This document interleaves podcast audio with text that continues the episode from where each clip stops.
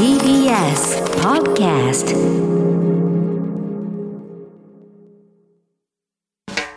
発信型ニュースプロジェクト。荻上チキ。セッション。緊急事態宣言から早急に脱却。通常国会開幕で菅総理が施政方針演説通常国会が今日召集され菅総理が就任後初めての施政方針演説を行い感染拡大が続く新型コロナについて緊急事態宣言から早急に脱却する姿勢を打ち出しました。また飲食店の営業時間短縮の実効性を高めるため新型コロナ対策の特措法の改正案を早期に提出する方針を明らかにしました。一方経済や外交については脱炭素社会の実現に向け企業投資を促進する金融市場改革を掲げたほかアメリカのバイデン次期大統領との早期会談と日米の緊密な協力に意欲を示しました。通常国会は6月16日までの150日間の会期で行われます。東京の新型コロナ感染確認は1204人。緊急事態宣言が発出されている東京都では今日新型コロナウイルス感染が1204人確認されたと発表しました。そんな中政府は新型コロナウイルス対策の特別措置法について緊急事態宣言の下で時短や休業の命令に応じない事業者には50万円以下の過料を課すなどとする改正案をまとめましたまた、まん延防止等重点措置を創設し、緊急事態宣言前でも命令に応じない場合には30万円以下の過料を課すとしました。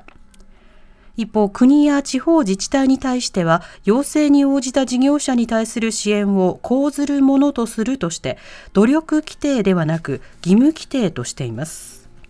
政府与党は改正案を今日召集された通常国会で来月上旬に成立させ中旬には施行させたい考えです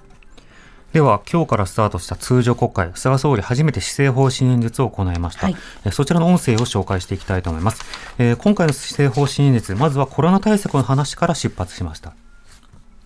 今回緊急事態宣言を発出しました。これまで1年近くの戦いの経験に基づき、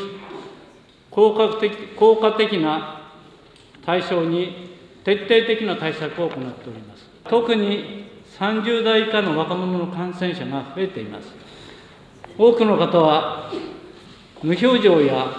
軽症ですが、若者の外出や飲食により、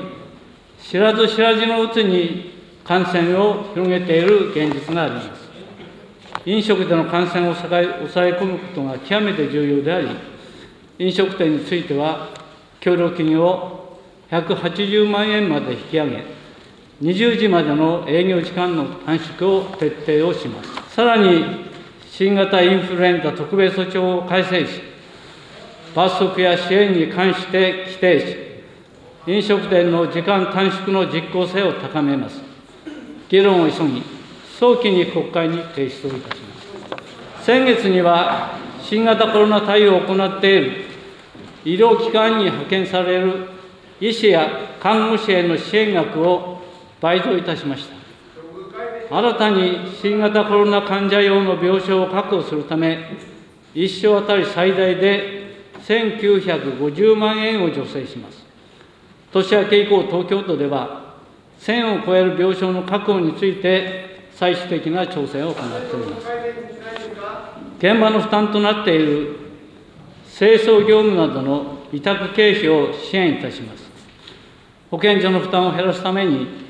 応援派遣を1200名から3000名に増員をします。はい。えまずは新型コロナ対策について触れた部分ですね。えこちらはま注目の部分というのは新しく入った法改正。それによって罰則や支援に関して規定するで、その規定によって飲食店の時短短縮の実効性を高めるということだったんですね。で、罰則というものが割とその前提となって法改正の議論というのが、まあ、訴え、謳われているというのが一つの特徴なのかなと思います。で、他方でですね、その他様々な法律についても、えー、今回の施政方針演説の中で触れられ、触れ触れられていました。お聞きください。アベノミクスの3本の矢により、日本経済はバブル期来の好調を取り戻しました。しかしながら、ポストコロナの時代においても、我が国経済が再び成長し、世界をリードしていくために、多くの壁が立ちはだかっております。行政の縦割り既得権益、そして悪しき前例主義を打ち破り、未来を切り開いていく、困難な課題にも答えを出していくのが私の内閣であります。地方で家族を育み、おいても安心して暮らせるよう、地方の方々の所得を引き上げる施策を追求してまいります。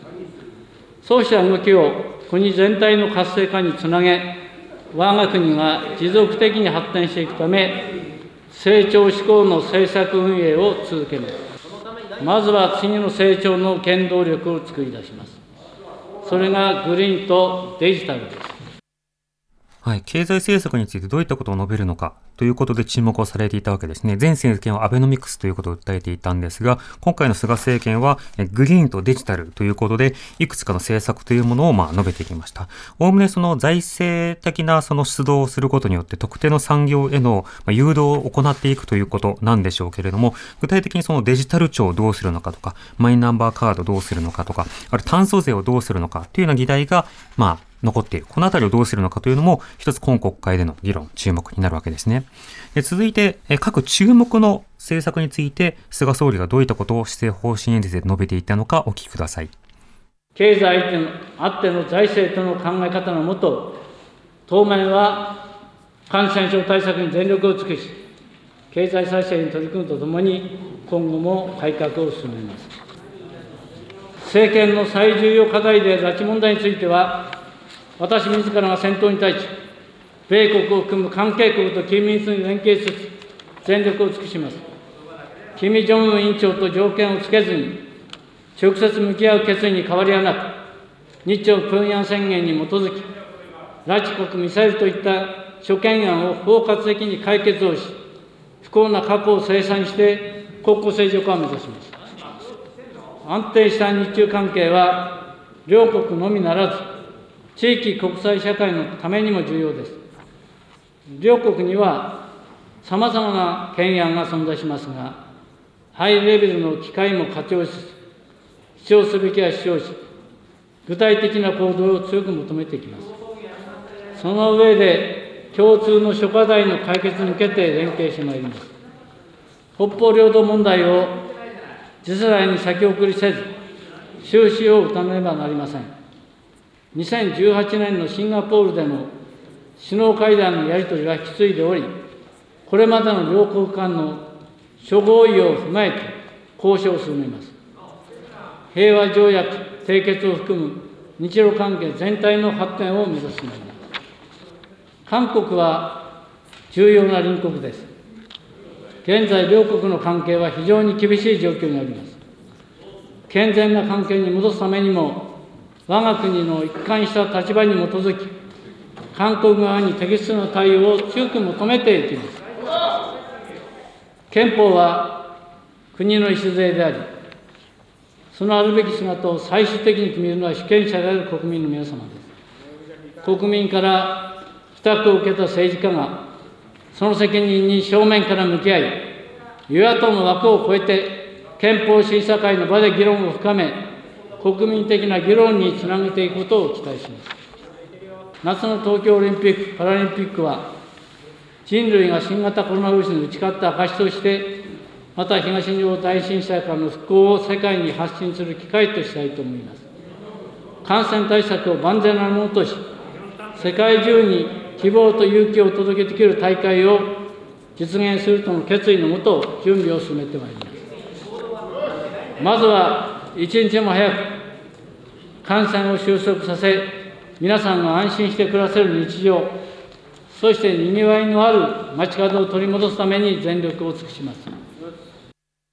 はい、さまざまな政策について、え述べていた部分をお聞きいただきました。はい、あのこういった演説を聞くときは何を言っているのかというだけではなくて何を言わなかったのかということに注目するのも重要なんですけれども、はい、あの例えば今聞いていただいた冒頭の部分、経済あっての財政との考え方、当面は感染症対策に全力を尽くし、経済再生に取り組むとともに今後も改革を進めますと話していたんですね。これは一体何のことかというと、何を言わなかったのかに着目することで見えてくるのが、財政再建とか、プライマリーバランスのバランスの黒字化とか、そうしたことを今回は強調せず、まずは経済あっての財政だということを述べていたんです。要は、その財政バランスをうんぬんというふうにことを言うと、要は緊縮をしなくてはいけなくなりますよね。そういったような発想に結びつきますよね。そうすると、その財政出動、要はお金を国民に配ったり、いろんな産業に配るということを控えなくてはいけなくなる。でもそういうふうなことをやってるうちに、経済がどんどんどんどん、あの、傷ついていって、え結果として多くの人たちが、えー、例えば倒産とか失業にあえで、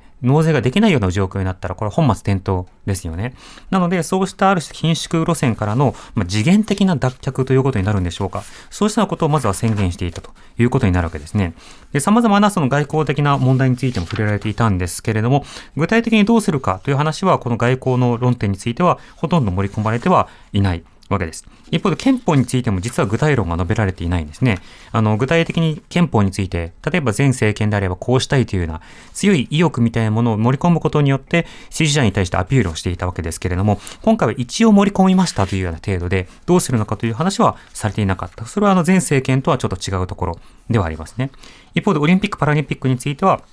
一定の決意を示すというようなことをしていて、まあ、要はその開催前提で進めていくというようなことも見えてくるわけです。またこういったその話を行っていく中で、その語られないことというものは一体どういったことなのかというと、例えば北方領土問題について次世代に先送りせずということを言っているけれども、具体的にどういったスケジュールを誰と行っていくのか、というようなことを述べていかなかった。前政権だったら、例えばプーチン大統領って名前をわざわざ言って、うんぬんかんぬんということを言っていたわけだけれども、そうした個人的な、え人間関係を強調しないような仕方で、どのようなパイプ作りをするのかというところも、まだ見えてこないところはあるんですね。こうしてのその話、注目する中では、やっぱりその口ぶりだけではなくて、え言わなかったことと比較しながら、まあ、次の国会、今回の国会では何を議論するのか、そこを見てほしいなというふうに思います。荻上チキ